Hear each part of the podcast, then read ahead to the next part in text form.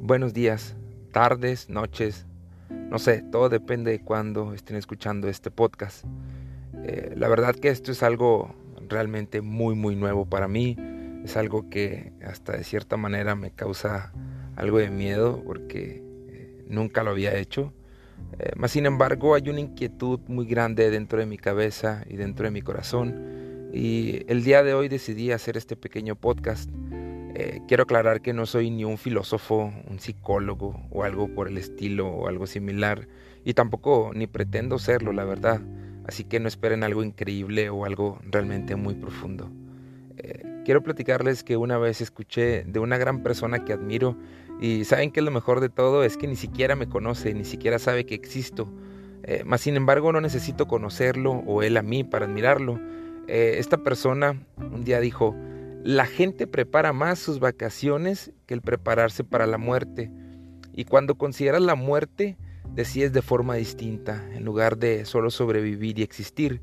Saben, con estas palabras eh, simplemente eh, voló mi cabeza. De manera inmediata lo relacioné con todo lo que está pasando y con todo esto que está pasando del COVID-19, eh, pues que yo creo que ya todos conocemos o hemos escuchado algo por algún medio. Creo que no es necesario recalcar algún dato o reforzar el tema. Eh, esto es real y la gente tiene mucho pánico al morir. Eh, la gente realmente tiene miedo de morir y obvio, pues, ¿quién no tendría miedo al morir, no? Eh, al morir, pues, dejas todo en este mundo terrenal, dejas de ver a tus seres queridos, dejas de sentir, dejas de amar y, pues, dicen que entras en un sueño profundo. Mas, sin embargo, hay algo que tenemos que saber y algo que tenemos que entender y gran parte de este pequeño podcast trata de esto y es que la muerte es la única verdad absoluta. Es lo único seguro que tenemos en esta vida. Eh, esto se trata sobre lo que muy comúnmente perdemos por miedo o el temor a la muerte.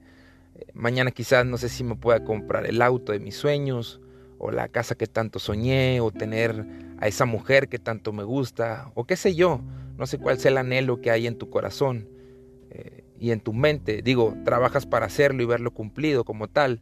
Eso es lo que quiero suponer que hacemos todos los días al levantarnos a tempranas horas de la mañana para ir a chingarle, como decimos los mexicanos. Eh, si no es así, entonces no sé qué estoy haciendo. Pero en ocasiones sabemos que ni aún así, ni con todo el esfuerzo que hagas o toda esa siembra tan ardua que hacemos o que creemos que hacemos, pues nos asegura que llegaremos al objetivo planteado. Así que lo único que tenemos seguro en esta vida, créanme, que es la muerte.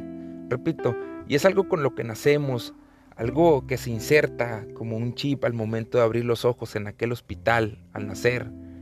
Eh, veo todavía en pleno 2020 un gran tabú al hablar sobre este tema Realmente no sé si es por la cultura que se tiene en México o en el mundo, pero no sé, vemos a la muerte de manera extraña, lo vemos como algo negativo, algo diabólico, algo que hasta en ocasiones da miedo, cuando en realidad es algo natural.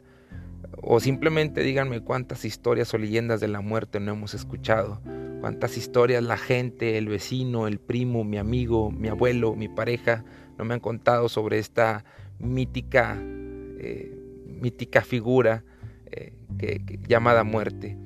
La muerte, yo siempre he pensado, o la haces tu mejor amiga y te preparas para cuando llegue ese momento, o la haces tu peor enemiga. Y esto es sumamente importante. ¿Y sabes lo que implica el hacerla tu peor enemiga? Vives con miedo, incertidumbre, implica el estar tan ocupado escondiéndote de la realidad que terminas por el no vivir el propósito o los sueños que nacen de tu corazón, el no atreverte, y eso, mi amigo eh, o amiga, es demasiado caro. Y esto es real. Vives con preocupaciones, eh, vives con, con, miedo al hacer las cosas. Ah, saben, hace algunos días había estado hablando con algunas cuantas personas sobre este tema, eh, este tema referente del miedo al morir y que no terminamos por disfrutar la vida por las tantas preocupaciones que nos acongojan hoy en día. ¿Y saben algo? La gente cada vez es más infeliz y lo peor de todo es que somos infelices por lo que nosotros mismos generamos en nuestras cabezas. Y creo que esto pasa un poco más en los jóvenes, no sé si crean esto. A veces nos frustramos tanto por el futuro este futuro tan incierto que tenemos hacia adelante, eh, gran parte de los jóvenes que yo veo tratamos de controlar todo a nuestro alrededor y terminamos por no vivir el momento o la vida que tenemos adelante de nosotros. Y ojo, me incluyo en esto, me considero una persona muy controladora, esto en mi vida personal y en mi vida laboral también. Esto es algo que es muy insano. Lo positivo es que desde que lo reconocí lo he estado trabajando. Tenemos que entender que hay cosas que podemos controlar y que hay cosas que simplemente no podemos controlar y no están eh, del todo a nuestro alcance. ¿Cuáles son las cosas que podemos controlar? Pues, controlamos nuestros pensamientos, nuestras palabras, nuestras decisiones.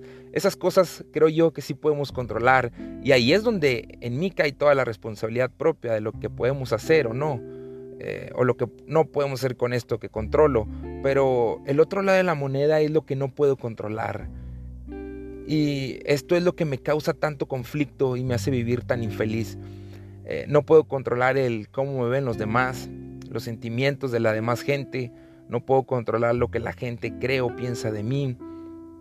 Sabes, ese es un problema y ese es un pedo personal de cada persona. Lo que la gente piensa de mí es su problema, no el mío. En ocasiones eh, hasta nos martirizamos y nos ofendemos por lo que la gente piensa de nosotros. Es que yo no sé por qué piensan eso de mí. Yo no soy así. ¿Cuántas veces no hemos escuchado esto? Déjame decirte y discúlpame, amigo o amiga, que te valga madre si eres o no eres así. Es estupendo. Deja de, que, deja de querer agradarle a todo el mundo y punto. Sé tú mismo.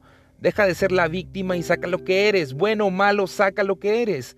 La vida, el universo o Dios o qué sé yo en lo que creas te va a premiar o te va a señalar tus acciones y lo que eres, pero no la gente. La gente no tiene el más mínimo poder sobre ti. Dime de manera sincera, ¿qué estás dejando entrar a tu vida? El problema aquí no es la gente. Realmente el problema aquí eres tú. El problema es que es lo que la gente te ha hecho creer de ti. El problema no es lo que la gente cree de ti, ¿sabes? Como te repito, el problema es lo que la gente te ha hecho creer de ti. ¿Qué estás permitiendo y qué estás dejando entrar a tu vida? Nútrete de lo bueno, haz lo que siempre has querido hacer. Sé selectivo en lo que dejas entrar o no a tu vida. Desecha lo malo y deja lo bueno. Y por favor, chingado, no critiques. Tampoco señales. Si no es para edificar o aportar a las personas, abstente de tus palabras. Y claro, si es aporte, hay maneras, ¿no? No te ensañes con la gente. No sé si se han dado cuenta, pero la gente envidia y aborrece a la gente que es genuina, la gente que es original, esa gente que se olvidó de las etiquetas, esa gente que no le importa lo que piensen de ella o de él, la gente que se olvidó del dónde venía. No necesariamente es mal olvidarte de dónde vienes, y de dónde vienes es un lugar de la chingada, como decimos, donde pensaste eh, cosas negativas o donde pasaste malos ratos. Olvídate, si te tienes que olvidar de algo, hazlo. Yo de verdad espero que con todo este desmadre del COVID-19 la gente cambie. Que cambien sus chips de vivir restringidos o del vivir con miedo, del no ser pleno. Y discúlpame, pero qué hueva no ser quien realmente eres de verdad y vivir aparentando ser alguien más. Creo que ya vimos todo el mundo que literal, como decíamos antes, en un segundo puede cambiar todo. Literal, la vida de todo el mundo cambió absolutamente en un abrir y cerrar de ojos. Olvídate de lo que la gente piensa de ti o de tu familia no temas a la muerte y plantéala y asimílala como algo natural. Hazla tu mejor amiga y verás que la vida pintará de otro color. Y también esto va a causar que te atrevas a hacer cosas que por pena quizás antes no hacías. O cosas por el qué van a pensar de mi familia. O qué va a pensar la gente. ¿Qué me va a señalar el amigo, mi amiga? Mi mensaje es claro y conciso. Vive y disfruta, chingado que recuerda que la única verdad absoluta que tenemos en este mundo es la muerte. ¿Y tú, lo harás tu mejor amiga o la convertirás en tu peor enemiga y seguirás con miedo? Espero y les haya gustado este pequeño podcast. Si una sola persona que escuchó esto entendió el mensaje, créanme, valió la pena. Muchas gracias.